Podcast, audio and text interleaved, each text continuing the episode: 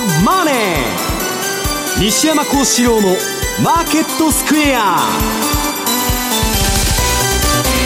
こんにちは西山孝四郎と。こんにちはマネースクエア比嘉宏と。こんにちはアシスタントの若林理香です。ここからの時間は「ザ・マネーフライデー西山孝四郎のマーケットスクエアをお送りしていきます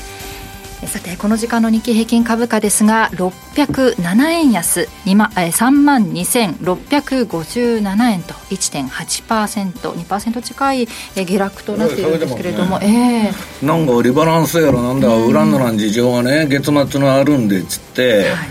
でまあ結構利食いも入ってるみたいでまあ、ちょっとさすがにちょっと一服という感じなんですかね、まあ、月末とあとあれじゃないですか。海外勢にとって半期末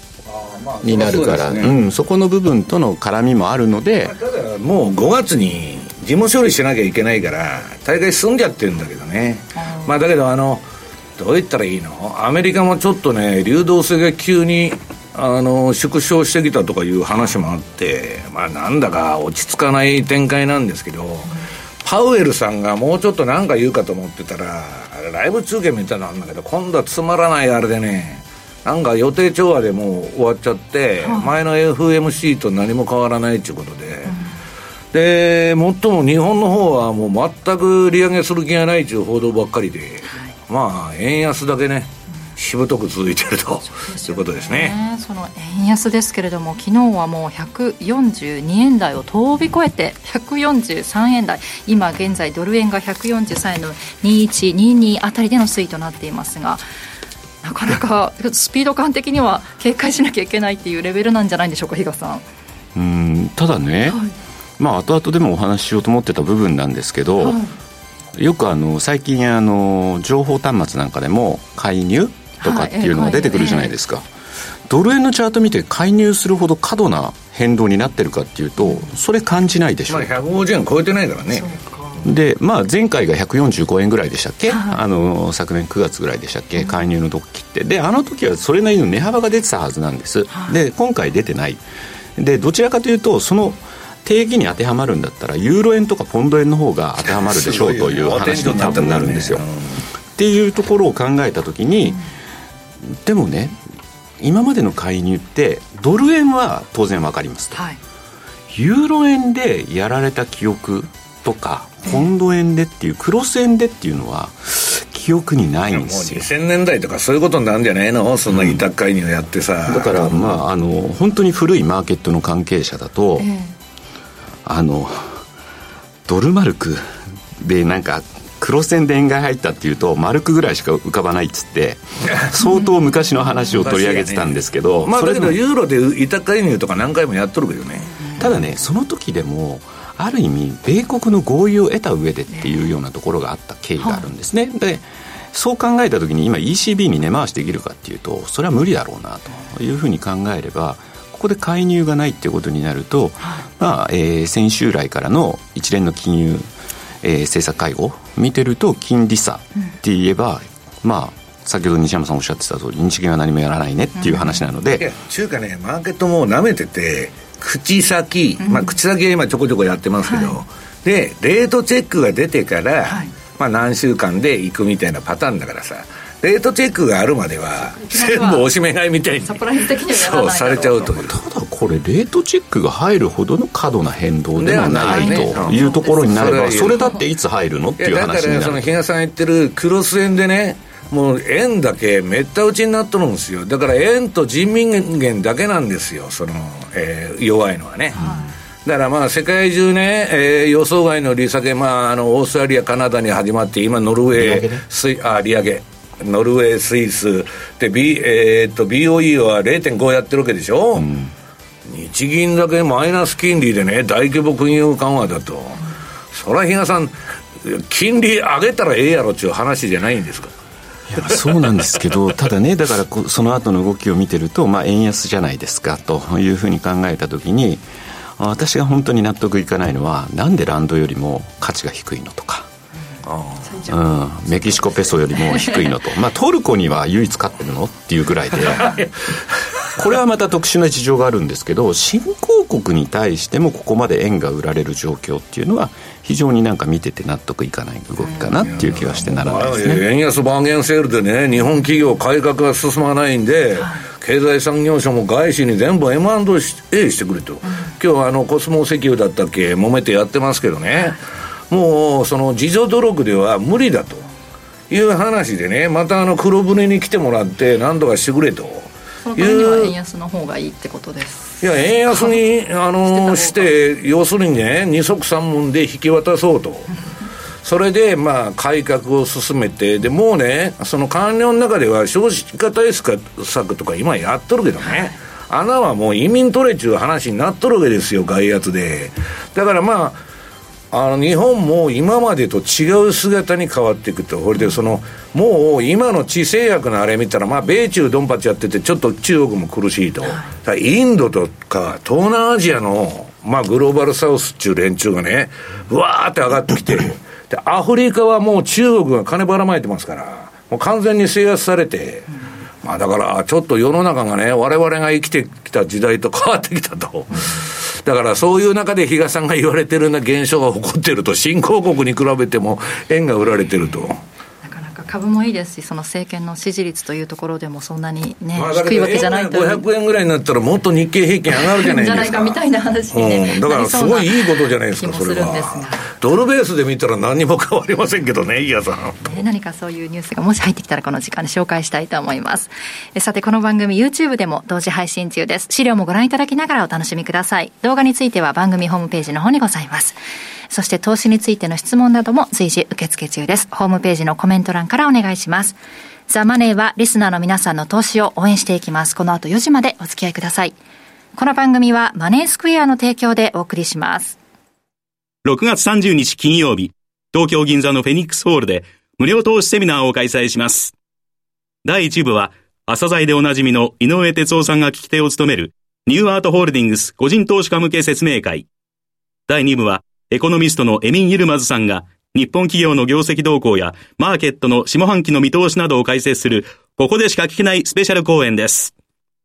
当日ご来場された方、先着50名様に商品券500円分を申請。お申し込みは、ラジオ日経ウェブサイトから。抽選で100名様をご招待。締め切りは、6月23日必着です。番組アンカー経済ジャーナリストの町田哲です。アシスタントの杉浦舞です。金曜午後4時は1週間の世界と日本のニュースがわかる町田哲の深掘り。気になるニュースをとことん掘っていきます。激動する時代の中で確かな視点を持つためにも町田哲の深掘りぜひお聞きください。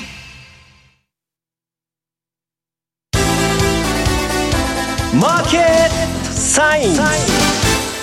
マーケットサインのコーナーですえー、まずは主要通貨ペア見ておきます。ドル円143円の3435と、またさらに円安加速してきています。そしてユーロ円156円の6976、ユーロドルが1.09の2932あたりでの推移となっています。では今週の為替市場の振り返り、比嘉さんお願いします。はい、まあ今週のキーワードということで、はい、円安の主役交代みたいな感じの、はい、ちょっとあのワードを持ってきたわけなんですが、はい、まあ、先週15、16でまず FOMC があって、えー、そのように ECB で翌16日日銀。で、えー、今週もですね割とそういう意味ではあの金融政策ウィークというところで、まあ、注目されてたのが昨日の、えー、バンコブ・イングランドですよねと。あとまああのちょっと影に隠れるような感じになりましたけども一方ではえー、トルコの中中銀政策会合、これがまたどうなるかみたいなところもですね、ちょっと気にはなってたところなんですが、まあ、BOE、予想以上にですね、0.5の利上げ。まあ、その前に発表されてた CPI がですね、また上、上向きに変わってたよね、というところもあり、さらにはまあ、あの、G7 の中で唯一ですかね、えー、イギリスだけがですね、年内、今、今年予定されている会合で全部利上げするんじゃないのみたいな。感じ。まあ、あの、アメリカの場合はあと年内2回ぐらいなのかしらというようなところがありつつ、まあ ECB は次回利上げ。で、9月はちょっと状況を見てからというところではあるんですけど、まあ一番高派的なのが BOE だったというところで、まあポンド円がまあまあ走りましたとだからこれまでって割とドル、ドル円で円安が進行するというような、まあアメリカドルを中心とした動きがあったかなと思いながらも、ここに来て、その利上げの云々、アメリカ一回止めてるということがあるので、一旦ちょっとお休みと。いうところで、まあ、ユーロ圏のですね、通貨。これがメインでですね、ちょっと円安が進んだっていうところが、まあ、これまでと主役が交代してきたのっていうのはそういうことですよね。で、昨日。すごいよね。0.5もやったんだからさ。そうですね。ただ、一方でですね、あの、BOE は BOE で、じゃあ、あの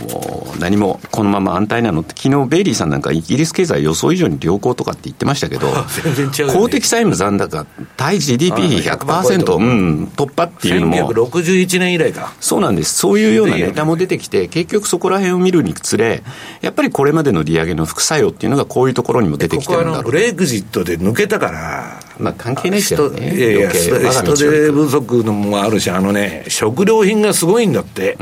高いのが。でね、今度、統制経済にして、えっと、政府が物価統制するらしいよ。そんな状況なんで、まあ、もうちょっと、結局経済をもっと冷やさないとね、アメリカも。インフレが収まらないっていう話なんだけどさ。それでいてハードランディングにはならんとか言っとんでよ、すごそれはどうでしょうねっていう話でしょうけど。で、あとはまたスイスもね、昨日0.25の利上げをしてたというようなところもあって、スイスに至っては、73年の2月に完全変動相場制に移行して以来の、えー、史上最高値と、159円98銭ですか。まあ、当社では取り扱いがないんで、ちょっとよくわからないんですけど、結局。159円 ?160 円ですよ、だから、言ってしまえば。だからそういう意味ではもう、あの、欧州通貨が今後ちょっと円安を引っ張ってきてるよねという流れ。なので、ポンド円、あと、まあ、先ほど冒頭でもですね、お話した通り、ユーロ円の方の、えー、変動の方がですね、実は、あの、円安のペピッチとしてはですね、ちょっと早すぎるって感じるぐらいにですね、今、あの、円安を引っ張っていっている。で、それぞれのじゃあ、ユーロとポンドで比べてみたらどうなのっていうと、これはまあ、ポンドの方がですね、どちらかというと、利上げ回数まだ多いんじゃないのっていうところで、ユーロが売られ、ポンドが買われるという流れから、一旦材料で尽くし、っていうところで、まあ、昨日に関してはユーロが買い戻されて、まあ、ポンドがちょっと売られたかなというようなところ。ただ、まあ、とりあえずこれでですね、一連の経済政策、金融政策っていうのが一旦終了したというところでもあり、まあ、そんな中に、あの、パウエルさんもですね、議会証言というのがありましたね、というところなので、まあ、これ見てると、あと2回、本当に、アメリカのインフレ率を見てても、2回で本当に済むのかな。今回なんでじゃあ、来月再開するっていうんだったら、今回なんかスキップしたっていうのが 全く意味がわからないと。僕は昔から言ってるんだけど、これでね、実際には、スキップした後に利上げしたことは過去一回もないんですよ。だから市場がね、あれ言っとるだけやと舐められるとダメだから、インフレファイトの姿勢を見せるために、2回って言ってるけど、できやせんと、うん、そのうち、あの、景気がね、商業用不動産とか悪くなってきて、えー、っと、せいぜい据え置きだろうと。いう話にしちゃってるんですよね、もう。うん、まあ、だからそういうようなところで、また今後、アメリカの方のこれから経済指標がどうなるの？っていうところ、次回が7月26で結構間空いてるんですよね、FOMC が。だからまあそこを一つ一つ確認しつつ、ただ今見てるとマーケットは76.9%で7月は0.25%の利上げするんだろうねというふうには見てますけど、まあここで本当にそういうようなことを裏付けるような指標が出てくるのかどうなのか、そのあたりでまた主役がアメリカに戻ってくるのかどうなのかあるいはヨーロッパ通貨の方がまだまだそっちの方を牽引するのかっていうところの方向性が決まってくるのかなと。で、まあ、ドルインデックス、まあ、去年の高値のところから見れば、どんどんどんどんドルは売られてるというような状況は変わってないんですけれども、まあ、ここ、一旦、まあ、今回の局面もですね、ドルが売られた局面っていうのは、一旦ここで収束していくのかどうなのかっていうところ、ちょうどまた、中途半端なところでドルインデックスも今、下げ止まってるかなというところがあるので、まあ、このあたりがですね、来週以降の一つ大きなテーマにはなってくるのかなというふうには捉えていますと。で、もう一つ、まあ、昨日のはですね、トルコ中銀のですね、あの、新総裁になって初めての金融政策決定会合があり、まあ、その前って、えっ、と、インフレ率を考えれば40%なので。40%ってゴールドマンが言ってたんだっけ？っていうような、まあ、引き上げになるんじゃないの。あるいは20%は最低やるだろうとか。っていうようなところの、まあ、あの、見方が広がってたんですが、まあ、ちょっと思わぬ中途半端な数字の利上げにとどまったよねというような言い方にしかならない。なので結局、このあたりの、まあ、6.5%しか上げてないんですもんね。だから考えたら、インインフレ率の40%からすれば全然まだ足りないでしょうっていう見方が一方、まあ、だけど、まあ、どっちかというと、徐々に上げていくんじゃないの？っていう観測に変わったから、トルコが、うん、まあ、また急落したと。そうなんですね。だからタイドル、対円で史上最安値というところをですね、ちょっと更新するだけどそれ言っちゃうとね、比嘉さん。うん日本はインフレ率ね、3.5とか4とか言われてるんだから、じゃあ、上田さんがね、次利上げするときは一気に3パーにするかって、それは1000でしょ。でしょうね。だからトルコだって、そんないきなり40パーとかさ。とはいえですよ。トルコと日本のあれを一緒にするっていうのも、なかなかそこはね、私としては、それはそうですねとも言えない部分人間としては、うん、あの、理解できないと。そんなところで一緒にするなというところが本音のところかりません。だってトルコは人口がピラミッド型で、日本の将来よりずっと明るいって言われてるんですよ。いや、それずっと前から言われてて、結局でも何も変わってないっていう今があって、で、なおかつ、頭がとにかくエルドアンで変わってないっていうところは、やっぱり、どうなの？そこに何の期待を持っちゃえばいいのかなっていうのはやっぱり。わかりませんよ。うわーっとあの伸びてくるかもわかりませんよ、本当。本当に思ってます？っていうような。本当に思ってる。本当ですか？いや、あのね、結局ね、結局変な冷戦になってるでしょ、今、米中対立の。得をするのはね、インド、まず。もう今、アメリカがインドにへいこらこび売っとるじゃないですか。すね、もうインドにすられたらアメリカ終わりだから、ロシア、中国手回してるから。だけど、インドとロシアって昔からすごい仲いいんですよ。で、とにかくもうアメリカ黄昏、イギリスも今言ったように黄昏でしょ。トルコは、やっぱりその NATO だとか、あれ、両立てでやっとるでしょ、う、ロシアとも仲良く、アメリカとも仲良くみたいな、あれ、全部そういう国が中立的な、うわーって上がっちゃうんですよ。だからそういうレポートが今、アメリカとかもたくさん出てて、まあもっとね、マイナーな国も、とにかく資源持ってるとこあと有利。だから、日本はね、何が東さん問題かちょっと、食料自給率も、低いですね。エネルギー自給率も何もないと。うん、そんな国がね、どっかの小判ザメみたいにやってていいのかと。だって、アメリカ見てください、あのブリンケン。台湾はね、独立なんか支持しないっつって、コロッと変わったんですよ、この前と論調が。アメリカとイギリスなんて二枚舌なんだから、自分のご都合によってコロコロ変わるっていうだけでしょ。で、それをグローバルサウスはよく分かってて、歴史見て、アメリカの言うことなんか聞かんぞと。いや、表面上は仲良くしますよ、外交だから。だけど、腹の中で思ってることは全然違う。だから、まあ、なんかあの、あれですよ、分かってないのはバイデンさんだけじゃないのかなという気がするんですけどね。まあ、バイデンさんは次の大統領ね、また、にあの、次期、えー、政権を取りたいという、そこだけに今、多分集中してるでしょうか、ね、ですからね。はい、であとはですね、まあ、ちょっと今日日経平均の株価も持ってきましたというところ、まあ、これ、あれですね、まあ、このところというか、ずっと今年に入ってから日経がですね、出遅れを、まあ、キャッチアップするかのようにですね、えー、上昇を続けてきてるわけなんですが、まあ、今日も今500円安、500円超の安い部分になってますけど、まあ、冒頭で西山さんがお話になってた、ここまでやっぱり上げてきたんで、まあ、えー、半期末、月末がぴったり合うというようなところでもあったので、来週以降に向けてですね、割とに、こういったところの株に調整が入るんじゃないのみたいなのは言われてたので。どうしてもね、急騰しちゃうと急落するんですよ。うん、だからもっとじりじりゆっくり上げていく相場強いんだけど、まあちょっとスピードがね、速すぎたっつうんで、まあ、だからといって、じゃあ大きな流れが変わるのかっていうのは、まだそんな、あのそれで、まあまあ、これまでの動きが逆転するかどうかっていうことではないような気がするので、あくまでも。マイナス金利とね、大規模金融緩和やっとんのに、下がるわけがないってみんな言ってますよだからそういう、ちょっと実需要因が来週にかけては持ち込まれる可能性があるよねっていうところなので、まあ、それにその株の例えば下げに合わせて、少しリスクオフの動きが為替に持ち込まれるのかどうなのか、今日も600円ぐらい下げてた時って、ちょっと一時、あの円高。にちょっと触れたかななんて思いましたけど、ね、比嘉さんのね、そのプライドっていうか、かっての日本のね、素晴らしい時代に知ってる人間には申し訳ないんだけど、今度ね、西山さんも知ってるじゃないですか、その時代今度ね、為替報告書のあれから、中国はけしからんと。で、日本、外されたじゃないですか、ね岸田は覚えがいいと、はいみんなそれで喜んどんだけど、実は、あの為替報告書の中にね、主要貿易国っていうのが入ってて、アメリカとあの貿易している主要貿易国のことがずっと書いてあるんです。日本今度外れたんですよ。だから、日本がね、世界でなんか、あの、脚光が 当たっとるというよりも、ついにジャパンナッシングになっちゃったと。本当に。今までずっと日本のこと出てたんですから、為替報告書に。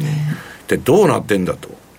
いう話なんですね。介入がしやすくななるということでもないんですか？いやいやそ そういうわけではないですそれは話は違うでしょう別でしょうと いや、バイデンが指令してるわけじゃねえから。捜査国は外れたけども特に意味はない、そうそうですね。バイデンだから、あの、ポンド円で介入してくれとか言いかねませんよ。まあね、まあ、どちらにしてもですね、来週6月最終週は、少しまあ調整が持ち込まれるのかどうなのか、そのあたりが一つポイントにはなってくるのかなというふうには思ってますけどね。ねサマーラリーなんていう声も聞こえてくる 時期になりましたけれども夏サマーラリーそうか。そんなもんラリーしたことなんかあったっけ、比嘉さん。ねアメリカ夏だっていつでも悪いんじゃねえかなかったっけ？まあ、暑いばっかりで僕すが知ってるばっかりね、サマーラリーっていうのはもっと早い5、6月のドライブシーズンの時期。はい。だからまあ今回なんか割とね日経平均の上げなんか見てると、そういうイメージにはなりやすいのかもしれないんですが まあまあこんなね右肩上がりの急急激な相場っていうのははい長くは続かないというか、調整があってヘルシーコレクションって多分聞いたことあると思うんですけど、はい。やっぱりそういうのがないと、あのちょっとガス抜き的なね。そうですよね、えー。はい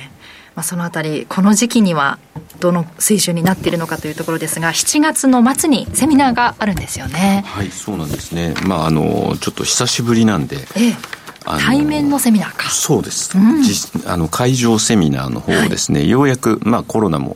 またねちょっとあのここに来て、はい。あのかかっちゃう人が増えてきてるんじゃないかっていう声も聞かれるんですけども、まあえーそうは言ってもですね、いつまでもこういう状況で私たちあのズームとか、はい。あるいはあのウェブでやるだけじゃ、ね、なく直接お客様と会話する中で、はい。やっぱりちょっとあの久しぶりにセミナーもライブ会場セミナーもですね再開しようというところで、はい。これまで、まあ、あの東京のオフィスの方のセミナールームでははい。何度かやってて、でなんで地方に来ないんだ？みたいなお声もですね、ええ。頂戴してたというところもあってようやく1回目が、えー来年来月のですね7月29日土曜日ですね、はい。大阪の方で開催することになりましたというところなので、まあ、ぜひ、えー、と会場も梅田というところで交通の便もいいかなというふうには思ったりもしてますと。はい。いうところなので、まあ、こちらの方にですね、ぜひ皆さん、久しぶりにあの講師の人間と顔を合わせてですね、もうこれまで溜まってたものをいろいろぶつけていただければかなと。そうですね。えー聞きたくてもほら、なかなか直接聞けないっていうところがあったと思うので、まあ、そのあたりをですね、ぜひ、あの、しっかりと活用していただければかなというふうに思っておこります。れ駅からすぐ近くだよね、これね。ね。確か第二吉本ビルはそうですね。貸し会議室というところで、トラリピ世界戦略1周年記念セミナーと題して、in 大阪、大阪会場セミナーがえー開催決定しました。トラリピくんグッズ3点セットの参加特典などもご用意しておりますので、ぜひともお申し込みください。こちらお申し込み対象は FX 講座をお持ちの方ということですから、ね、講座開設をされた方、ええ、マネースクエアに FX 講座を開設していただけましたら、どなたでもお申し込みいだからただければまだまだね、今まだ持ってないんだけどって言ってても、うんあと1ヶ月ぐらいありますからね、ねまだ全然間に合うと思います。この間来てくれた宮田さんですとか高尾さんも、こちら、えっと津田さんも。これは金融政策の後ですな。そうですね。です4月26なのでそうの後なんでまたそういう意味ではタイムリーな時というふうに言えるかもしれないですね。と思いますのでぜひともお申し込みください。えさて西山さんの方からは日銀介入マニュアルというタイトルですが、うん、まあこれ、比嘉さんも言ってたんだけどね、まあ、あのーこれ今、日本の金融政策ってあんな感じなんで、何も変わりようがねえと、円安止まらんやないかと、どこで止まるんですかと、いや、介入があったら止まるでしょうと、とりあえずね。でもそこって会話になりませんかっていう話。いやいや、それは知りませんけど、とりあえず、口先でちょこちょこ今、うじゃうじゃ言ってんだけど、うじゃうじゃ言ってたって、党の日銀総裁から審議員からね、円安に、その、円安のね、えー火に油を注ぐような発言しかしてないわけですよ。だから一体何やってんのかさっぱりわからないんだけど、まあ、とりあえず、口先が出た後は、レートチェックっていうのがあって、で、それが入ると、ちょっと実弾打つかもわからないなと、ちょっとビビるんじゃないかっていう話になってる。で、まあ、それはともかく、半期に一度のね、この米債のトレンドも転換しやすい、この、あの、6月のですね、議会証言があったんだけど、まあ、この前の FOMC の続きみたいな感じで、でね、私、ライブ中継も見てたんだけど、今回はね、なんかあの、FOMC の後のその、質疑応答と違ってね、なんか議会証言で質問するやつはしょうもないなっていう感じがしてですね、なんかほとんど、うん、驚きのないまま終わっちゃったなと。ただね、結構すごいこと言ってて、まああの、ドルは大丈夫なのかって質問したやつがいるんですよ。アメリカはね、法と正義に守られてる限り、ドルは盤石だっつって、パウエルさんはこう答えたんだけど、それ見ててみんなが、いや、アメリカって今むちゃくちゃじゃないですか。あの、トランプはな、もう、あの、ジェールに入れようと必死になってやってるし、あれ選挙に出てきてもらうと困るんでね。で、自分の息子だけはね、二重基準で司法取引で逃がしとるとか、どこがアメリカが正義の国なんだよと、あの、ウクライナのあれ見てたってね、他のやつに戦争やらしとんですよ、自分いかんと。だから、そんなもんでドル離れっていうのは、その、グローバルサウスからどんどん貿易から何から今、静かに進んでると。いう以外は、まあ、ただね、パウエルはインインフレファイトしますという宣言をしとんだけど、えー、っと、資料のなんだ、3ページ。なんかね、その割には、えー、マーケットの見方っていうのはあんま変わってなくてね、まあ言っとるだけやと。で、やってもあと2回じゃねえかと。その後は利上げ打ち止めか利下げだろうと。いうことでね、えー、それはわかりませんよ。パウエルはもっとインフレファイトして、ボルカー見てたらね、相当な引き上げしたんだから、で、インフレっていうのは今 CPA が11ヶ月連続下がってるからもう終わったって言われてるんだけど、必ず2波3波がやってきます。ただ、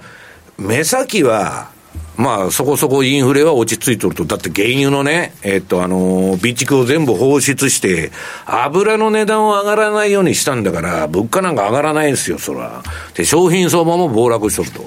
で、その中で日本だけ電気代上げますと。暴落しとるになんで電気代上げるんだよと。わけわからん国ですよね。で、まあ、それはともかくそういう見通しだと。で、えっと、4ページ。この前ね、パウエルが、えーっと、利下げっていうのは2、3年後の後の話、の話だと言った上田さんみたいな発言したわけですよ。ね、1年半かけて検討すると。いう話なんだけど、実際ね、そんなこと言っとるだけでね、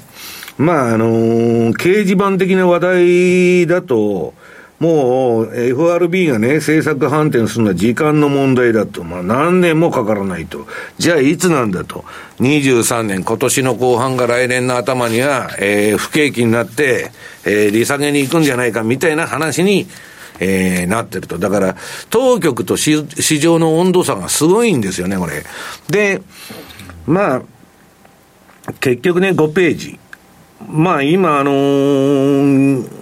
どういうの ?QE は粛々やってるし、で、今度ね、債務上限が外れたんで、今、米債バンバン発行しとるんですよ。だから、市場の流動性がちょっと締まってきててね、あの、ウォール街が望んでるのは、この、あのー平坦期、利上げ打ち止めになったら株上がるんだと。買って上がってるからね、あの、リーマンの前、ま、リーマンショックの前とか、えっ、と、この前のコロナの前とかね、利上げ打ち止め期間が上がるからっつって期待してんだけど、まあ、今のところパウエルさんはまだ、えっと、2回上げると。で、結局はね、まあ、カナダから、カナダの予想外のね、利上げ打ち止め観測を破っての利上げ、で、オーストラリア。オーストラリアなんか利上げなんかしないっちって言ったのにしとるんですよ。ほいで、ニュージーランドはね、不景気だけど、利下げ許さんどって言われとるという話で、で、要するにね、G7 各国は、あるいはそのアングロサクソン連合は、何らかの意図で、利上げに持ってっとるっていう話。もう景気指標は落ちてるのに、こんだけなんでインフレファイトしてるんだと。それはインフレが深刻というよりはね、要するに中国封じ込め。今中国景気悪い悪いって現地のあれからどんどんレポート出とるじゃないですか。で、中国が調子良くなっちゃうのは低金利とジャブジャブにするからだと。だから80年代とか90年代みたいな環境を作ったらね、金融引き締めの、中国は落ちていくと。要するにロシアをウクライナで弱体化させて、中国も経済で弱体化させよう中、アメリカの意図のもと、まあそういう奴らが電話してね、お前ら金利上げろってやってんじゃねえかという話もあると。で、比嘉さんが言ってたトルコのエルドアンさんが、えっと、このエルカンさん。エルカンさん美人じゃないですか。ね若いんですよ、ね、これいくつこの人 ?41 歳。そう、そ同い年。竹林さんと同じ年じゃないですか。同じか。はいさあ、日銀総裁になった方がいいですよ、本当。なんか誰がなっても問題ですか。アメリカで初めて、その大手銀行のトップに立った40歳。ファーストリパリパブリックじゃなか、他にもね、貯金機関のトップになった女性失敗の教訓を生かしてトルコを立て直すと。いや、それは知りませんけど、いや、すごいなと思って、どういう経路でどういうふうに選ばれたのか、すごい興味がありますけど、まあ、この人がね、ゴールドマンあたりにいますと、40%の利上げとか やるんじゃねえかと。で、最低20%とか言ったの、どこの銀行も。いや、私はそれはせんだろうと思ってたけど、まあ15%。引き上げたと。大幅利上げですよね。6.5引き上げたんですね。うん、で、15%になった。そう、はい、ああ、15、あそうそうそう。6.5引き上げて15%になったと。だからまあ15%になってね、まだまだインフレ率に追いつかんと。まあそりゃそうなんだけど、この人の立場から考えたら、いけらになってね、40%やったら、エルドアンも頭にくるでしょ。だからそれはさすがにないぞと、エルドアンが選んでんだから。ある程度のね、要するに外貨準備がなくなったから、利上げしなくちゃしょうがないっていう話でやっとるわけだから。で、えー、まあそんなことでね、えー、っと、このドルトルコのレートがドル高になっちゃったと。トルコを売られとるということですね。まあいずれにしても大変動してると。で、次、スイス中銀。まあスイスも0.25利上げしたと。で、まだ利上げするって言っとるんですよ。うんで、ノルウェー、誰も注目注目してないノルウェーなんだけど、これも50ベーシスの利上げ。世界中利上げじゃないですか。で、市場を驚かせたっていうか、まあ言われてはいたんだけど、BOE。まあ、えっと、50ベーシスやったと、あの、反対が2名出たらしいですけど、あれ7対2だったかな。そうです、7対2で、その2票は末補機というところで、ちょっとえって0.25なら分かるんだけどと思いながら。うん、だけどね、これね、大変でね、イギリスはね、住宅ローンの借り換え時期が来るんだって。で、あの、なんだっけ、借り手にとってこの動きはさらなる苦難を告げるものだと。うん、要するに住宅ローン金利が2020年3月以降3倍の6%以上に上昇しとると。だから、まあちょっと、あえてね、もう経済を落とそうという以外は、落とさないともう株だとか経済を、インフレは収まらないっていうロジックなんだけど、私はね、違うあれでやってるんじゃないかと思うんだけど、まあ、イギリスはね、本当食料品の値上げがすごくて、大変だって言ってました、現実の人は。で、えー、次が、まあ、世界の金利一覧表を見るとですね、まあ、どこも利上げしとるんで、で、えー、と、この、スイスがね、CPA が2.2%ですよ。消費者物価。うん、それで1.75でしょ、今。あの、スイスもマイナス金利やっとったんだけど、日本は3.5のインフレ率で、マイナス0.1%の金利やってると。こんなもん、それは円安になりますわなと、いつでも言ってますけどね。で、当の上田さんは、えー、なんだ、まあ、あの、シリコンバレーバンクとかの危機も日本には全く関係ねえと。で、しっかりね、インフレになるまでいつまで経っても金融緩和やってたらいいんやと、えー、言ってまして、あと野口審議員ね、えー、賃金がもっと上がるまでは、えー、緩和せんのやと。ね、そんなことしてて変なインフレになるんじゃないのと。で、マーケットはこれで150円が視野に入ったというような噂でね、えー、なんだっけ、どこまでいけるんだ、これ。えっ、ー、と、もうちょっとやってもえっ、ー、と、10ページ。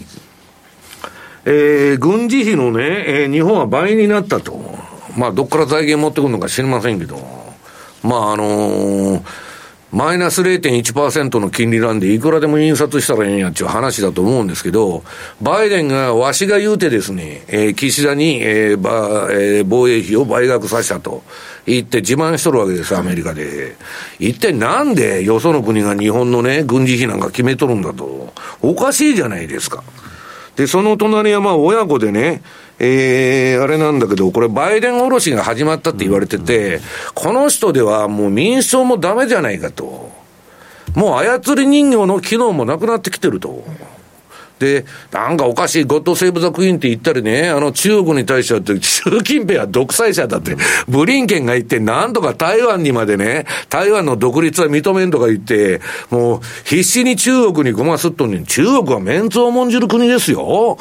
あれ、独裁者だって言ったら頭にくるでしょ、習近平。だって、習近平にしてみたら、まあ中国みんなそうなんだけど、14億人を食わすには民主主義ではやっていかなかったんですよ、中国は。50ぐらいの民族がいるわけでからみんな分裂しちゃうと。だから、14億を一つの国として食わすには、あの統治スタイルしかないんですよ。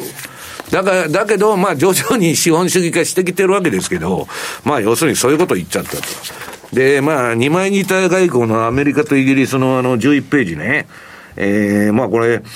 こう言わないと習近平が会ってくれなかったんじゃないかと。要するにね、えー、台湾の独立を支持しないと。いう話でね。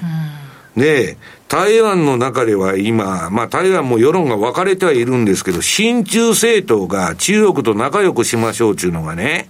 世論調査をリードしとると。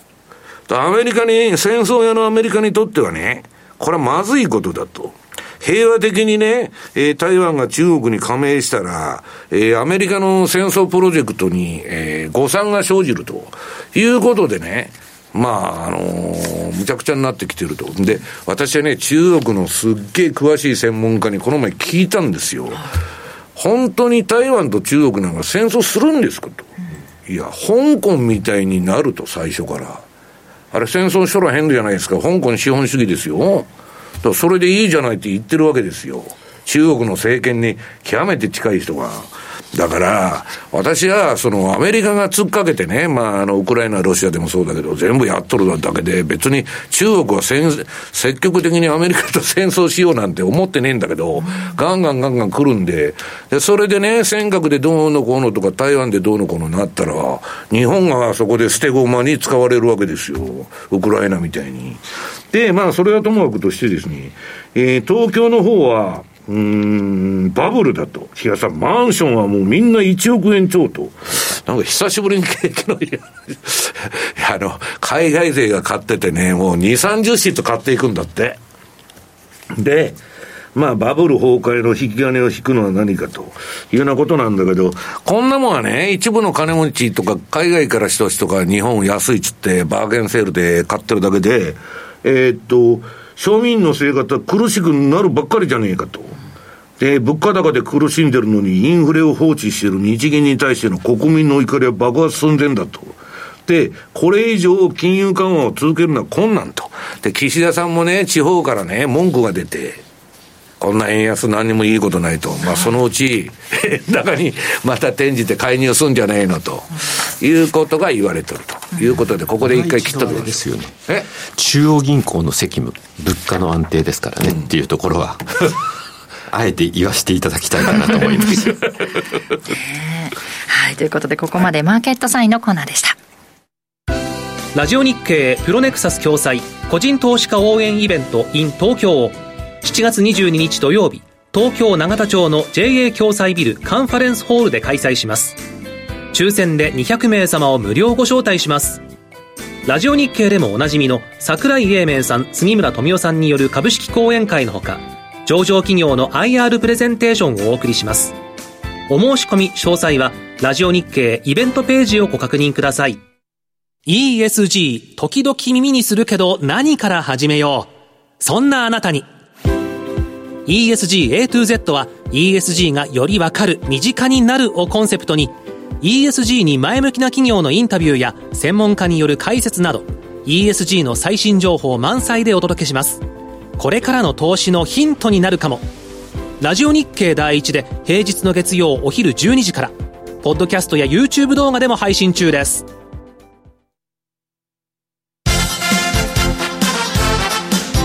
トゥデイ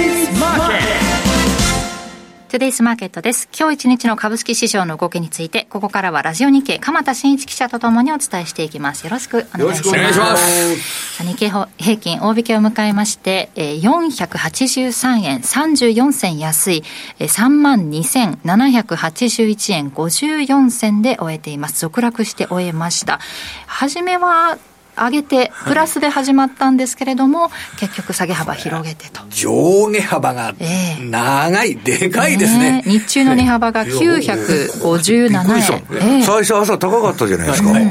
ラジオついたら、え、こんな安いの？高値安値1000円ありますから、1000円弱ありますから。今日1000円も出てるそうなんです。今年最大の値幅だったと。これはもう、ね、要は、値動きが激しくなってるというのは、あの、基本的にはこれ下がってる、大幅に下がってるわけですから、あの、昨日半導体関連株大幅安。それで今日は総合商社が大幅安。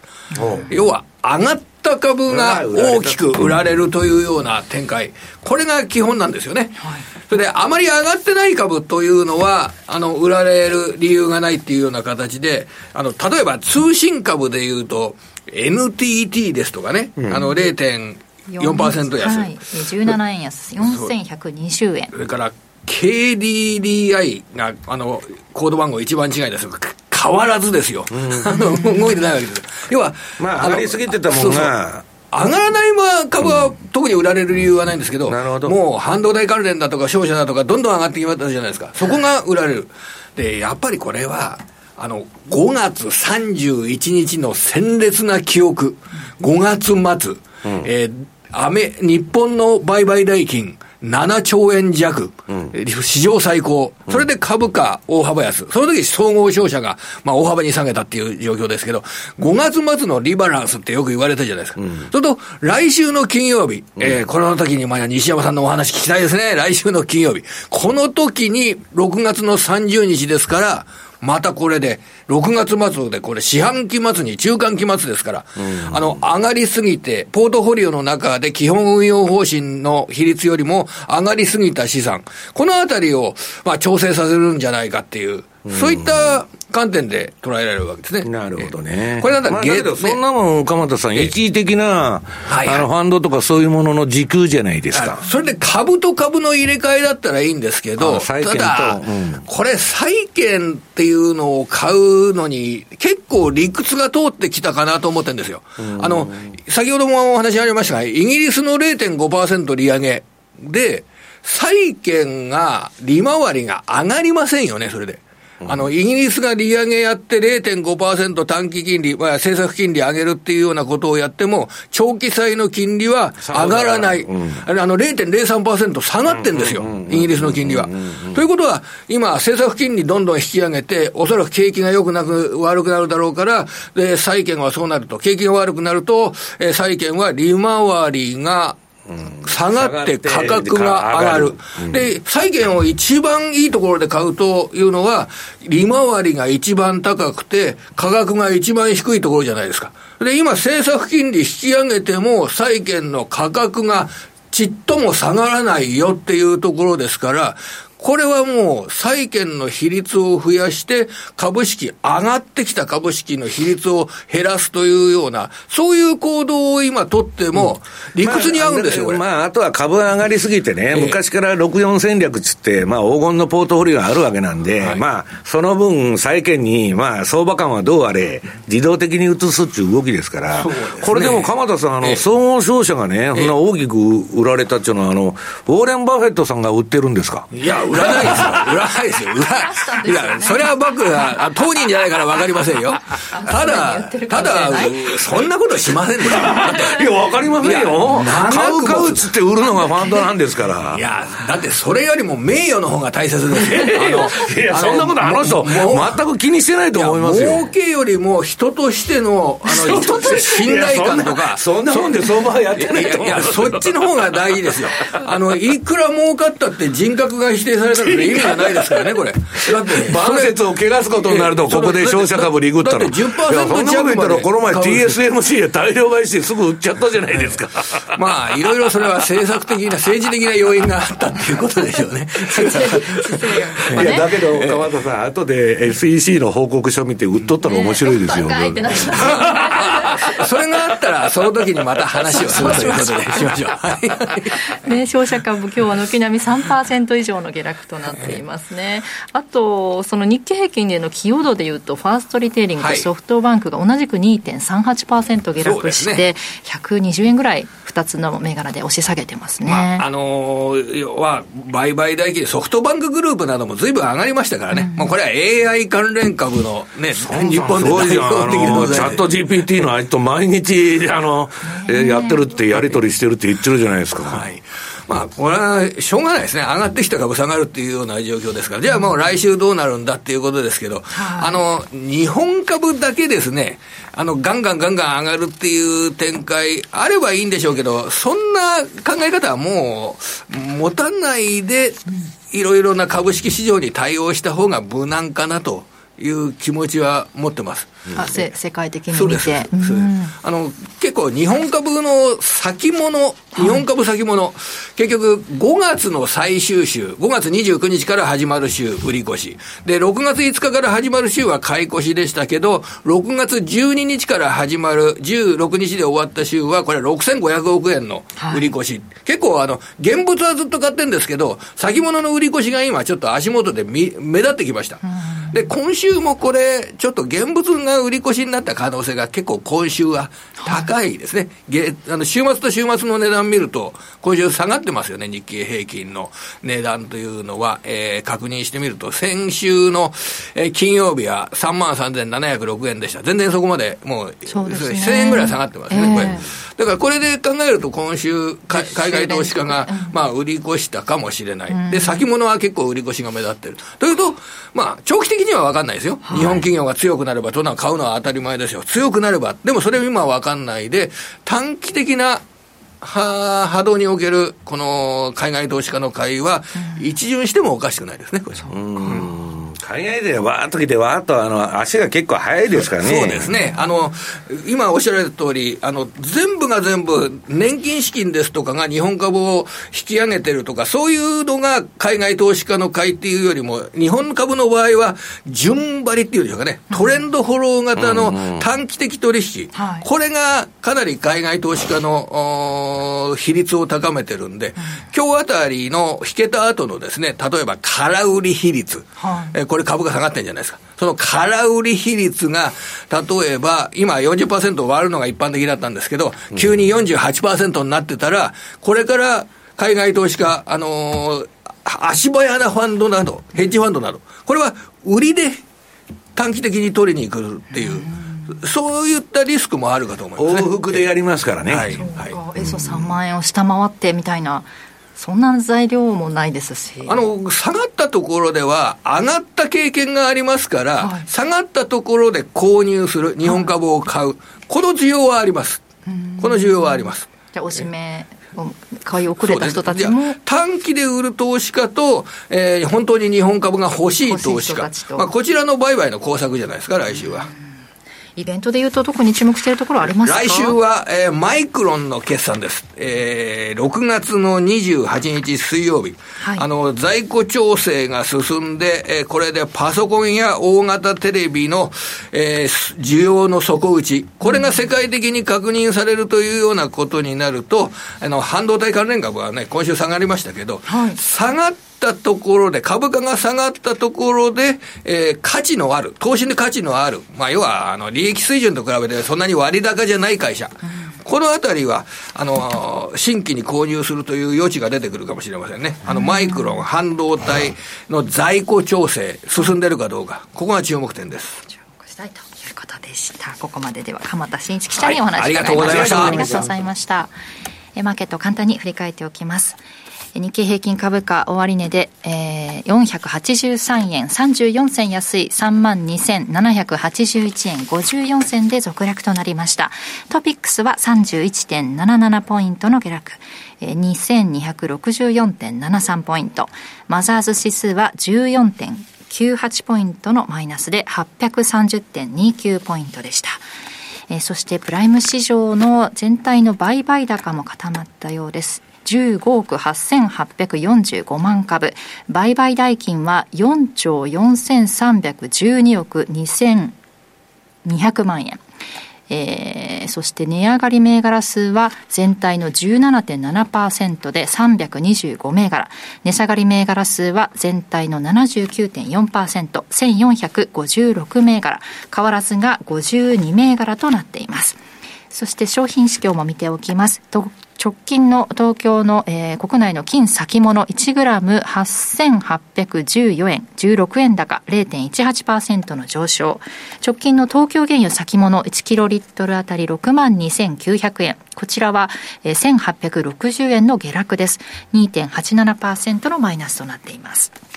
ではここからは西山さんから今週のアメリカ市場ですが、はい、さっきの為替のちょっと続きがまだ残ってますんで、はい、その前にね、すいませんけど、ちょっと20ページに飛んでいただいて、はい、まあこれからざっとチャートを見ていくんですけどね、えー、っと、今週マネースクエアさんで、えー、っと、M2TV のテクニカルフォーカス、月に1回やったんですけど、えー、っと、なぜ買ってないと、大相場に乗る方法という動画を、まあ、ショートの動画を撮ったんですけどね、えー、っと、えー、この20ページか。ここで、まあ、あのー、ちょっと放送時間が限られてるんでね、えっと、これをぜひ見ていただきたいんですけど、えっと、それで次13ページに飛んでいただけますか。今、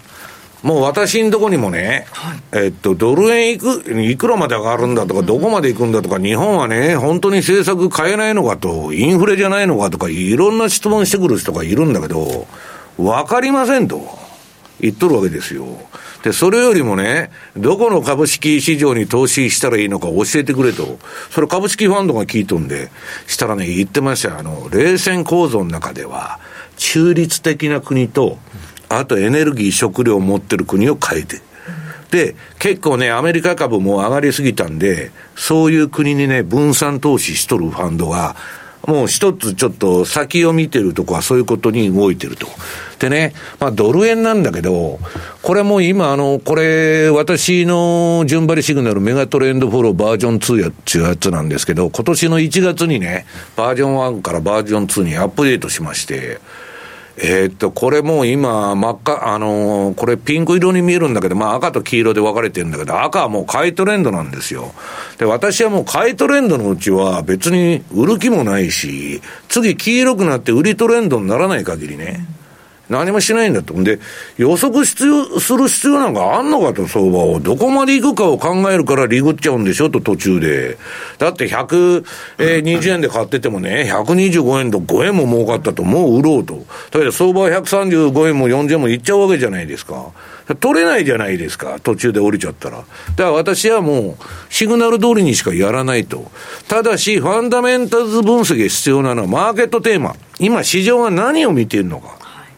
それがわからないと、その、えっと、トレンドが出そうな市場っていうのが、外してさっき言った通信株は今日何も動いてないと。マーケットテーマから外れた株やっててもトレンドも何も出ないんで、あるいはね、固定相場のもんとかやってもしょうがないんで、まあそういう売買をしてると。で、まあこれが、日足だったんだけど、週足もね、今、えー、14ページ、赤くなっちゃって、えー、っと、この1、2、3、4週間前から買いトレンド相場になっちゃってるわけですよ。これは日野さん、上田さんっていうのは、なんか金融政策変更する気は本当ないんですか？今の発言、まあ、ある意味一貫してるよねっていう言い方ができるかと思うんですよ。就任当時のところからはね、一度もぶれてないなと。まあ、これまでの金融政策を維持する。で、ある程度の検証期間が必要だというようなところで、だからまあまあ、で、かつ、今すぐになんか変えなきゃいけないわけではないよという。検証してるうちにね、物価もどんどん上がってるし、どんどん円安になってるじゃないですか。だからそう考えたときに、まだその日本のエコノミストたちの間でも、やっぱりその、日銀は年内に何らかの方針転換をしてくるんじゃないかみたいな感じの方に見てる人たちもいるんですけど、うん、それがなんでああの一連の話を聞いててそういうふうになるのかが、本当私も分かんなくて。いや、だから上田さんの話聞いてたら、エコノミストが言うことは全然分かんないし、うん、エコノミストの言うことを聞いてたら、上田さん何言ってんのか分かんないと。いう話で、いや、誰が、だから言われた通りにやっとるだけっていう話なんですよ。で、その次、えー、っと、この15ページですね、7ヶ月ぶりの円安水準高まる要人発言の注目度と。これが比嘉さんがね、前に言っとったあの、為替介入ガイドっていうのがあって、前に介入した時をなぞるだろうと。ね、官僚っていうのは変化することが一番嫌いなんで。そう、同じパターンで 前例を見習おうちゅう、あの、修正を持ってますんで、そうすると、まあ、このブルームバーグがもう書いてんだけど、えっ、と、145円が一つの、まあ、えっ、と、ポイントになって、で、あとはまあ、レートチェックが出たらね、えー、そのうち実弾介入するかもわからないということになって、で、レートチェックが出ないうちは、おしめがいいやと、まあみんなハンデ押したように言っとるわけで。ユーロドル。これはね、もうあのー、今中国包囲網で先ほど言いましたように、えー、金利は下げるなと。中国が、あのーパンクするまでね、高金利を維持しろみたいな話になってて、国際的な政治的な舞台では。で、ラガルドさんも去年まではめちゃくちゃ緩和的なことばっか言ってて、ハト派のあれだったのに、もう今、世界でパウエルよりもあの人、高派みたいなこと言ってるんですよ。論文とか読んだらすごいですよ、ラゴルトの。どうしたんだ？なんか人間が変わってしまったのかっちゅうくらい変身してんだから。で、まあ G7 で足並みを揃えようっていう話だと思うんだけど、ユーロも、日嘉さん、買いになっちゃったと。そうですね。でもあれですよね、ラガルドさんかな、ECB から日銀、まだ今までのまんまでいるよって、そんなことも言われてましたよね。大きなお世話だなと思いながら聞いてましたけど。いや、大きなお世話と、人のことほっといてくれと。そう。これで、週足の方はね、そもそもユーロ高が全然私のチャートの認識で変わってなくて、このユーロはね、ボロ儲け通貨で、えー、っと、この週足の通り従ってるとね、本当にトレンドを出してくれる、あの、為替氷河期と言われてたね、冬の時代、あの5年間動かなかった時代でも、ユーロは自利品相場やってくれまして、なかなかいい相場だと。で、えー、っと、次にクロス円相場、ユーロ円。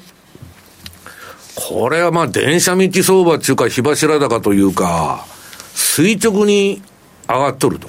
いうことでね、まあ、今のあの金融政策見て、で、ヨーロッパみんな金利上げてんでね、そらポンド円からユーロ円からみんな上がっちゃうと。まあ、しょうがないですよね。で、次、週足。ユーロ円も日足は汚いチャートなんですけど、週足見るともうビューティフルで、まあそんなに値幅出てないという場面もあるんですけどね、売り買いが割とはっきりしてて、で、これ相当ギザギザ振ってるんで、普通のあの移動平均とか MacD とかあんなんで見てるとね、シグナルが頻発するんだけど、まあこれはそういう騙しを、えー、取るために相当苦労したあれなんで、まあ変なシグナルは出ないようになってるということで、まあ円、どっぽ安みたいな感じ。いうことです。で、次、米国株に移りましょうか。はい、えー、っと、じゃあ、えー、22ページ。まあ、米国株上がっとる上がっとるっちゅうんだけどね。SP500 とこのあの黒いのが7銘柄。えー、ビッグ AI7 と言われる銘柄。7銘柄だけ上がっとるだけで、SP500 もラッセル2000も、ほとんど、そこを合うような動きじゃないですか。こんないびつな相場でええんかいと。まあ逆に言ったら私が言ったさっきのマーケットテーマで言うとね、AI 関連だとか、ある、あるいはそれにプラスしたテスラとか、そういう銘柄をトレンドフォローしてないと、なラッセル2000とか小型株やってても何にも動いてないと、1円も儲からんわけですよ。で、まあ要するにこの7銘柄のね、まあ寄与度が高すぎて、なら米株簡単じゃないですか。この 7, 7銘柄が上がってる限りは強いと。7銘柄が落ちると、ドスンとくると。極めて脆弱な構造ですよ。NVIDIA は、みんな、インサイダー、企業の幹部、今、利食いしとるんですよ、比嘉さん。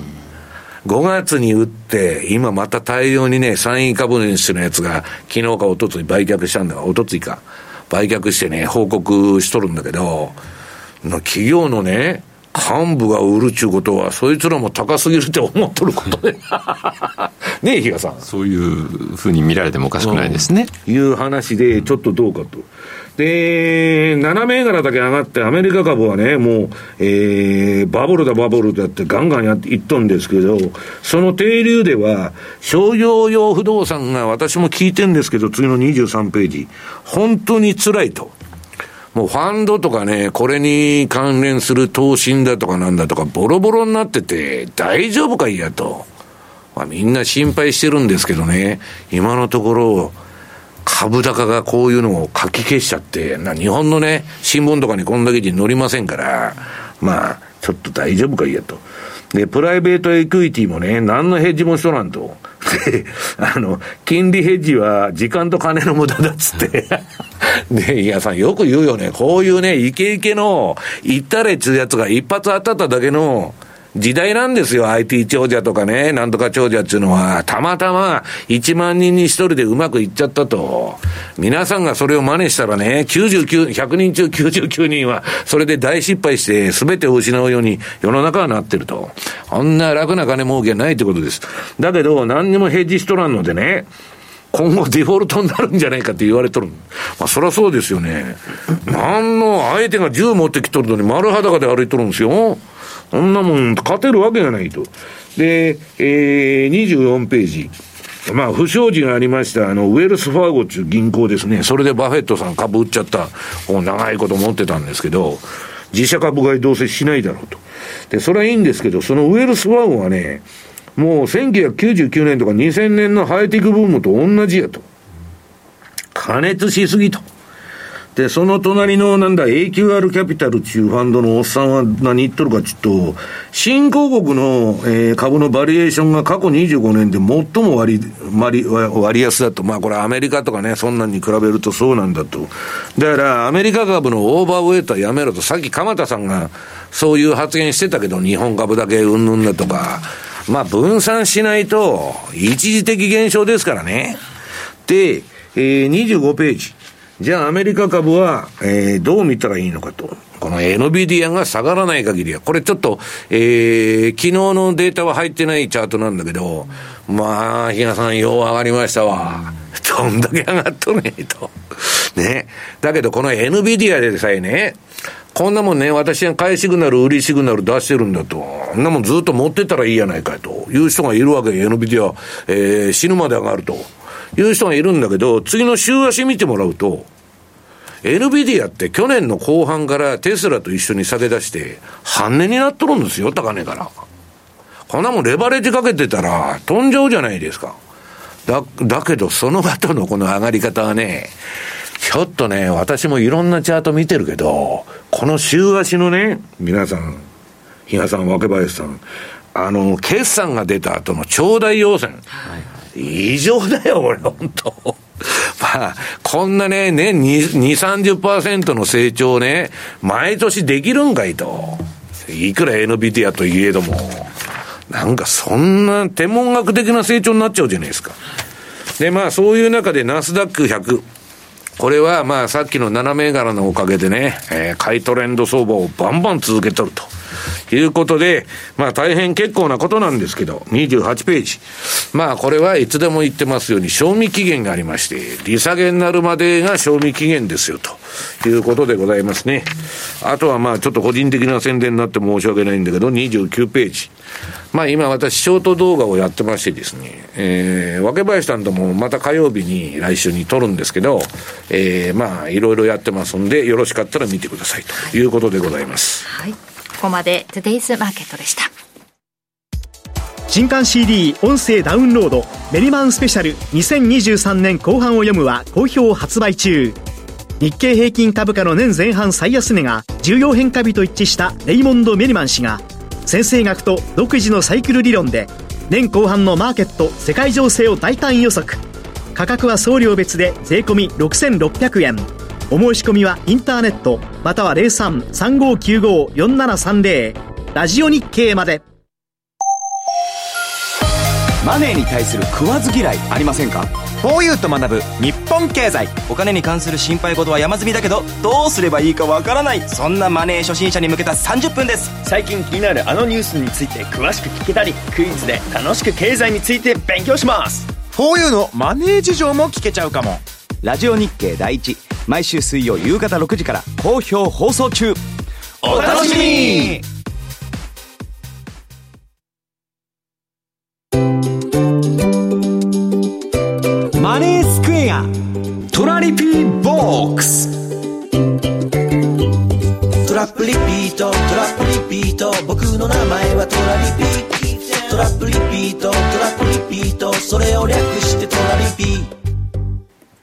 マネースクエアといえばトラリピですが、そのトラリピをもっと日常のトレードで活かすためのトラリピの活用アイディア。今日はマネースクエアから小暮さんに来ていただいてます。小暮さんよろしくお願いします。はい、よろしくお願いします。さて、えー、トラリピですが、いつもパフォーマンス結果教えていただいてるんですが、今日はどんな内容でしょうか？はい、まず今日も OG キウイから、えー、報告をしていきたいと思います。はい、えー、この1週間で、えー、また8回利益確定が積み上がっている形になっていて、まあ本当に1日1回ぐらいのペースをこうずっとコンスタントに、はい、えー、続けている印象ですね。ちょっとなんか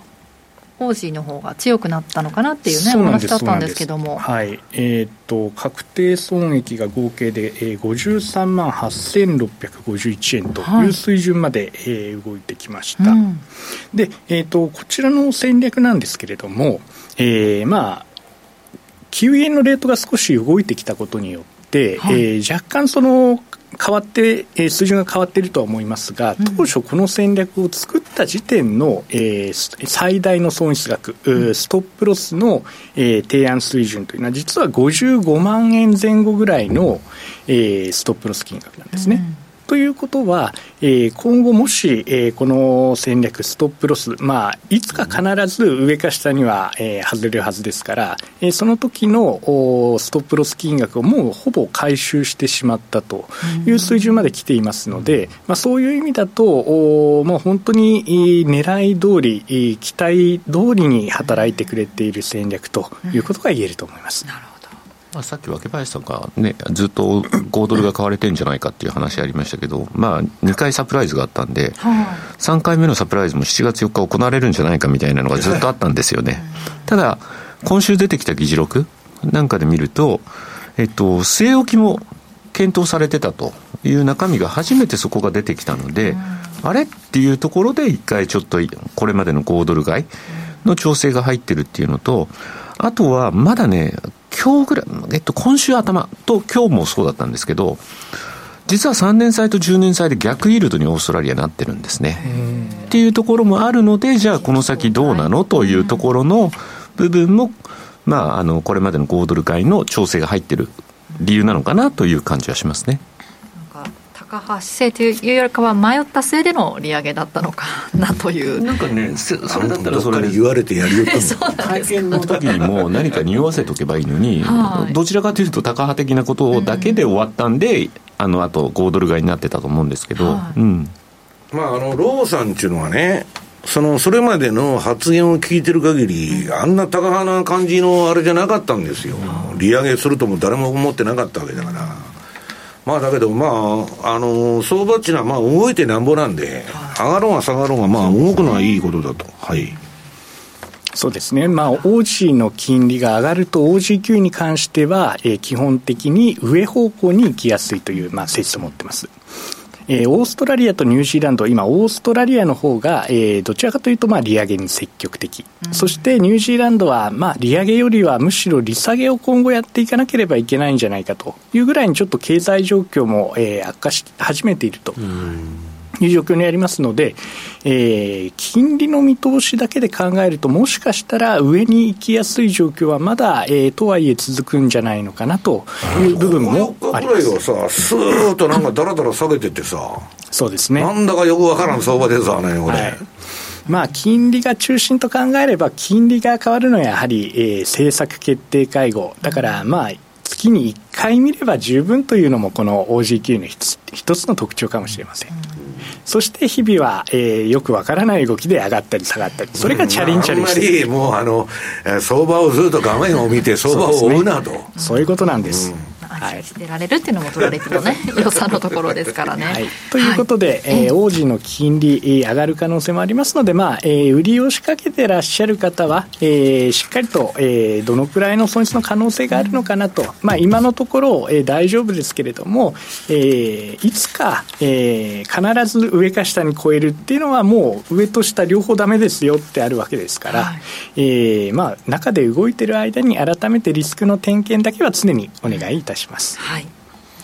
そして、えー、3つの戦略、はい、えー、OG9E を代表とするトラリピ向きの通貨ペア、うん、えー、エース戦略、はい、はい、ドルカナダ、ユーロポンドも合わせて、えー、こちら300万円で運用している場合、うん、えー、また、えー、こちらも合わせて18回1週間で利益確定をして1万1034円という形で、こちらもまあ平均すると週に1万弱ぐらいいってくれているという形になりますから、えー、かなり頼もしい戦略ですよね、この3つ。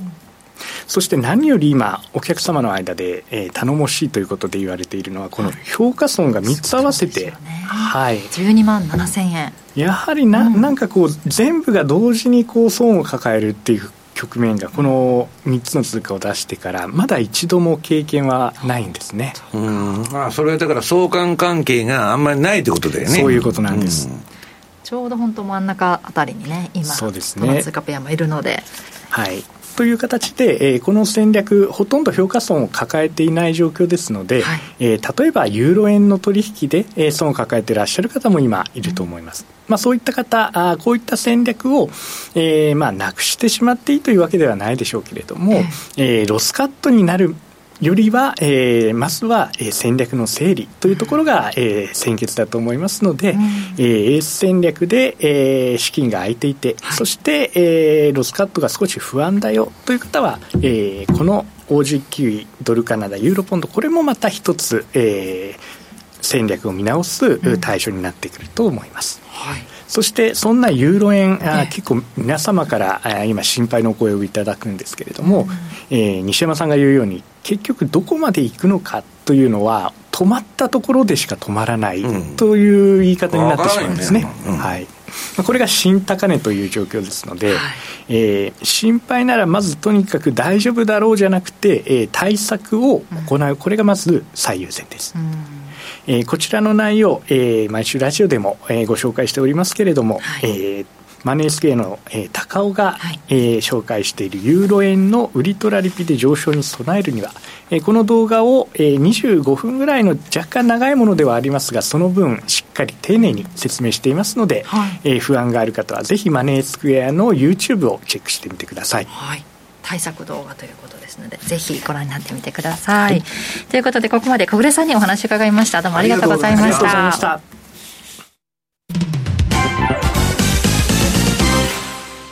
マネースクエア。あなたもマネースクエアのトラリピで FXCFD 運用を始めてみませんか？特許取得の自動注文トラリピなら発注の手間や時間に悩まされることのない快適な運用をサポートしてくれます。さらに投資情報も充実。投資家の皆様のお役に立つ最新情報を毎営業日配信しております。ザ・マネーでおなじみの西山幸四郎さんをはじめ、有名講師陣による当社限定の特別レポートも多数ご用意。マネースクエアの講座をお持ちの方であれば、すべて無料でご覧になれますので、ぜひチェックしてみてください。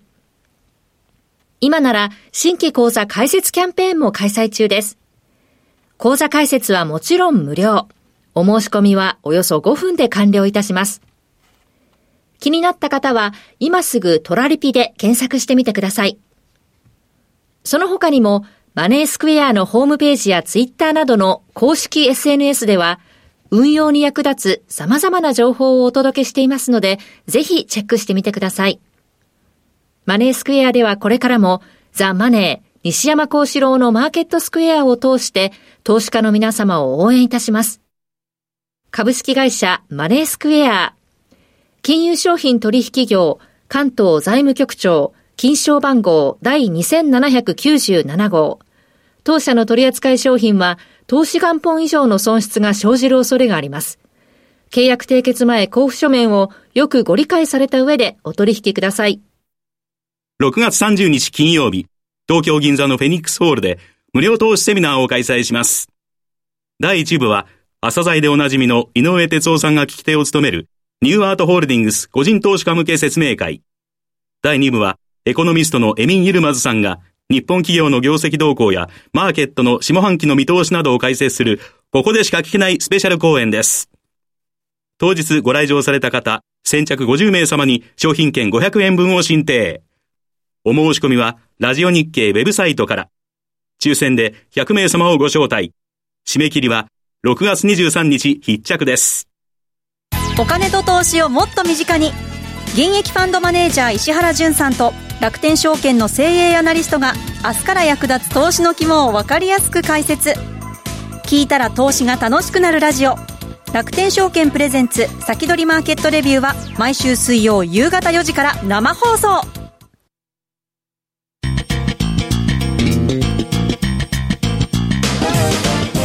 西山幸四郎のマーケットスクエア。さて、このコーナーではマーケットの見方について西山さんにいろいろな角度で教えていただきます。テーマはグローバルサウスの台頭と米英の黄昏。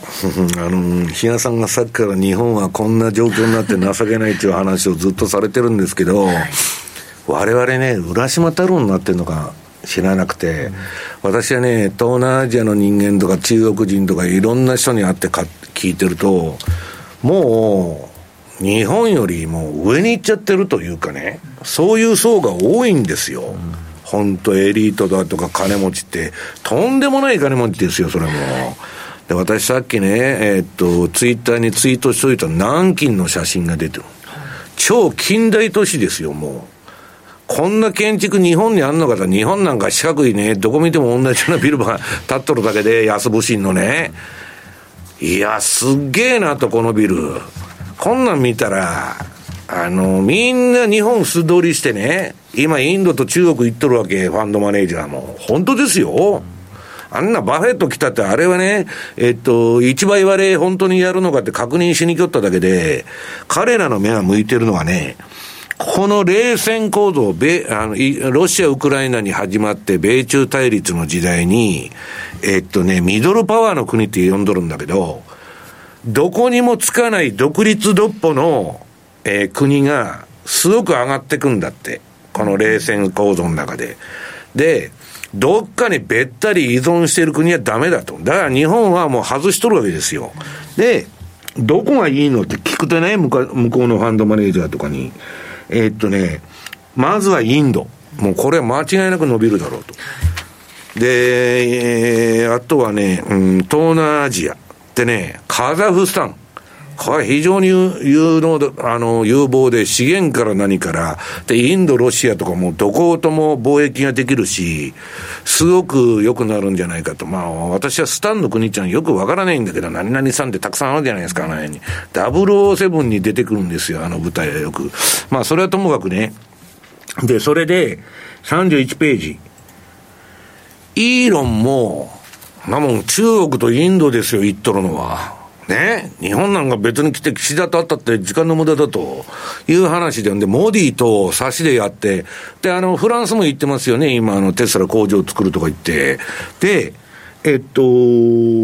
のレーダリオもモディに会いに行った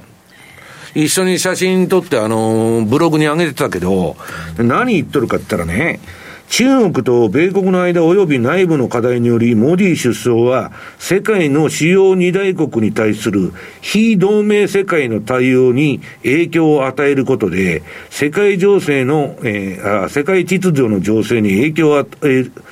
を与えるという独特の立場に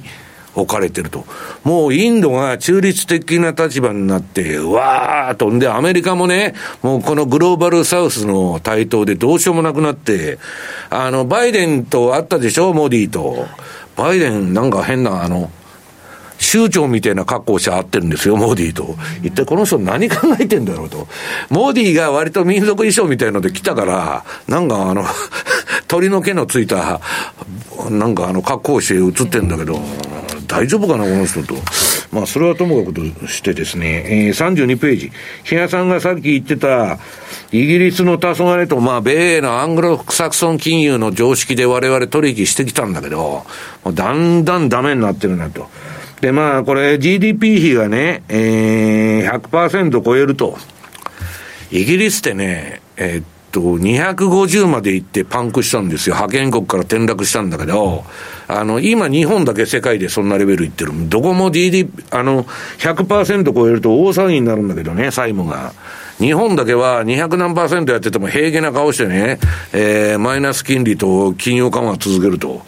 いうのもおかしな話で、で、まあその隣、インドに世界のマネーが殺到、モディ首相はマスクラ大物と関係築くと。みんな、14億で世界一の人口なんですよ、中国抜いて。で、人口逆、ピラミッド型ですよ、日本の真逆。あね、生産年齢人口がむちゃくちゃおる。老人が少ない。これは伸びるでしょう。で、そうした中でね、えー、33ページ。アメリカでね、これ奇妙な記事っていうのが出てんだけど、なんか軍隊がね、まあ放送では詳しく言いませんけど、変なことになっとると。アメリカでもね、なんか変な動きがあったり、日本の周辺でもちょっとあの、米軍がおかしいらしいですよ。あの、まああのー、言いませんけど、んで、バイデンはね、再選キャンペーンってやっとんだけど、もうさすがの民主党支持者からも横向かれちゃって、最近。まあ、こいつ担いでても勝てないだろうっていう話になっとる。で、まあ、常識のある人はね、このゲラゲラ喋る屍に近い男が再出馬できるわけがないと思うんで、本人は次トランプと一一騎打ちみたいなことになったらいいと思ってなんか手挙げてやってんだけど、まあもうとても無理でしょと。いう話なんですよ。で、34ページ。まあ、こっちやこっちで大変なね、操り人形をやってる人が、えー、だんだん戦線がね、えー、やばくなってきて、まあ、ロシアにはもう勝てんでしょうなっていうのは世界的常識なんですよ。アメリカだって言っとるんですよ、そうやって。で、この人、もうたんまり金もらってるから、アメリカのあの国防総省だったっけ、あの金間違えてね、62億ドルも余計に金振り込んどるっつうんですよ。で、賄賂経済ですから、昔から有名な、あの、ロシアもね、ウクライナも。んなむちゃくちゃなことになってると。で、まあ、この人はもう、あの、ロサンゼルスに逃がしてもらって、ね、あの、助かれば命が。まあ、アメリカでコメディアンやるんじゃねえのという話でございますよ。で、えー、その次。これはね、面白い。私のあの、昔よく、昔から紹介してるマーク・ファーバーさんね。まあ、この人が加速する資本主義の終焉と現在の金融政策から誰が利益を得るかについて議論するっつって、あの、YouTube で出とるんだけど、まあ、マーク・ファーバーの最近のあれ、日本ほど出とるんだけど、傑作でね、今の、この人歴史家なんですよ。まあ、ファンドマネージャーでもあるんだけど、日本企業ともね、結構取引してて、もう東南アジアの不動産とかでも大儲けしとる。もう大底で買うんですよ。で、あのまあ、その天井の途中で売っちゃうんだけどね。まあ、すごい商売はうまい人。で、まあ、いろいろ言っとるんだけどね、面白いのが、この YouTube の紹介文でね、グルームブームドゥームと、まあ、この人のレポートのタイトルなの停滞上景気、好景気、破滅と。これの循環だと世の中は。これで、面白い。これ、あの、本当に、面白いのは、悪名高いね、えー、要するに陰鬱博士が登場みたいなタイトルがついてるわけですよ。自分とこの番組で読んどいて悪名高いってどういう紹介の仕方なんだと。まあね、非常にユーモア、ユーモア溢れる人で、本人がそれ許容しとるんですから。まあ、あの、どういう内容を言ってるかっていうのはその隣に書いてあるんだけど、まあ非常に面白いことを言ってるんだと。ただこの人ももうグローバルサウスの台頭でね、世界秩序は変わっていくんだと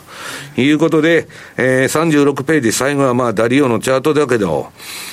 まあ本当にね、えー、今までベネズエラとかイランと喧嘩を売っとったのと違うと、ロシアと中国に喧嘩売っとるっちゅうね、バカなことをやってるわけですよ、バイデン政権っていうのは。そらろくなことにならんでしょう、というのがまあ結論ということですね。今度インドで G20 とかあるんですもんね。モディさんって72歳。モディさん72、なんかもっと若く見えるけどね。しっかりされてます。マーク・ハーバー77ですよ、確か。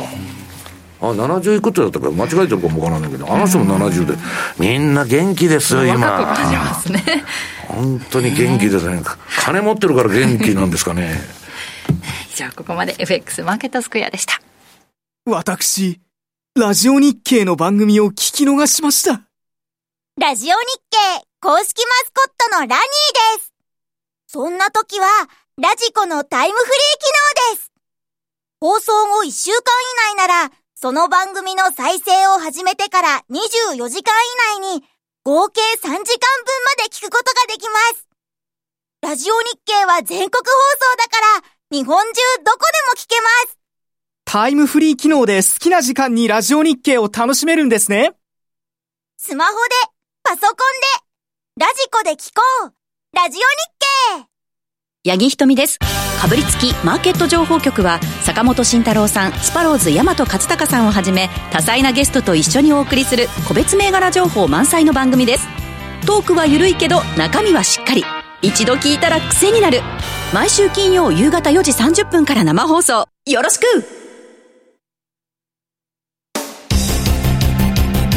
マネースクエア投資戦略さて、来週に向けてのそ投資戦略伺っていきます。比嘉さん、どうしましょうか？はい。まあ、今回に関してはですね、はいまあ、さっき小暮の方も話してました通り、あのーやっぱ分散って大事なんじゃないっていうところにちょっと着目してみようかなと思ってて。大事ですよ、それは。まあ、この OG9 位、これも、まあ、基本的に、あの、去年の動きと違って、金利で説明できる動きになってるねっていうのが今年のやっぱり今、これまでの年始から見ててもずっと思うところなんですよ、というところ。で、なおかつ、次、ドルカナダ。これも、ちょっとずっとここのところ下に下がってるわけじゃないですか。つまりアメリカドル売りのカナダドル買いですよね。で、これアメリカなんていうのは、ちょっと、まあ、あの、利上げも一旦様子を見ました。で、カナダはサプライズの利上げを行ってきたと。比嘉さん、トレンド出ちゃってるじゃん、そうですよ。うん。でも、こっからまた、じゃあアメリカが今度再開してくるの？とかっていう話？がまたそのデータ一つ一つでまたそういうふうになってくくる可能性も十分あるので、まあそれはそれで、まあうちが仕掛けてる戦略、世界戦略でお話ししてるものっていうのは、まあこの中のレンジで動いてくれる分には特に問題ないよね。で、すいません、チャート持ってこなかったんですけど、ユーロポンド。これも非常に冷やしなんか見てると、どっちも利上げは続けてる。でもイギリスの方がより利上げの回数必要でしょうっていうところで、まあ、ユーロポンドのチャート的に見ると下に下がってるわけですよ。ユーロ売りのポンド買いになってたと。それが一旦昨日の材料で尽くして一旦止まった。っていうことにかなれば、まあ、この辺で次じゃあまた、ユーロは7月やるけど、その先の9月どうなの、あるいは、えー、イギリスは本当に今回50ベーシスやりましたと。っていうことはこれ2回分を1回でやって、次ちょっと様子見るんじゃないの？みたいな、そういう思惑が出てきやすい時間帯になるかなと。いうところであるんだったら、そこら辺が、その時々の材料で、ちょっと上下ぶれる程度っていうことになるんだったら、別に今、あの、いう、あの、世界戦略通りの仕掛けであれば、特にその中でパタパタ動いてくれる分にはいいのかなというふうに思ってるので、ちょっとね、こっからの期間、時間って、少し過渡期になってくるかなというふうに思ってるので、あえてだったらこういう、あの、分散しながらですね、ちょっとトラリピを回してみるっていうのを今回はですね、ご案内したかったなというのと、あと、ちょっとさっきですね、皆さんがいろいろお話ししてるときに、ちょっと来月のですね、はいあの、スケジュール、うん。み調べてたんですよ。あの、金融政策の。はいそうすると、あの、また集中してました。え？っとですね、7月のですね、27。この朝ですね、日本時間の7月の27日の朝に、えーっとですね、ごめんなさい。ちょっと待ってくださいよ。確か FOMC なんですよ。それで、その日の夜に ECB なんですよ。で、最後また締めをか飾るのが日銀なんですよ。っていうところがですね、なんか今月を思わせるような嫌なあれだなと思いながら。4月末も。そうなんですよ。だから、え、2ヶ月、2ヶ月連続こんな組み合わせみたいなのがちょっとですね、さっき調べてて、ちょっと嫌だなと。だから27の午前3時に、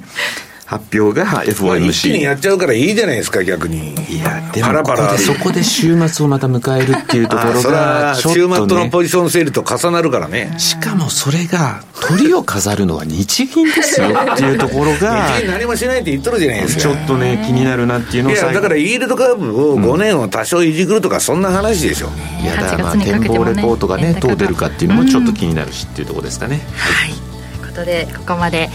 えー、比嘉さんにお話しいただきました。番組そろそろお別れの時間です。ここまでのお相手は西山幸四郎とマネースクエア比嘉宏と若林理香でした。さようなら。この番組はマネースクエアの提供でお送りしました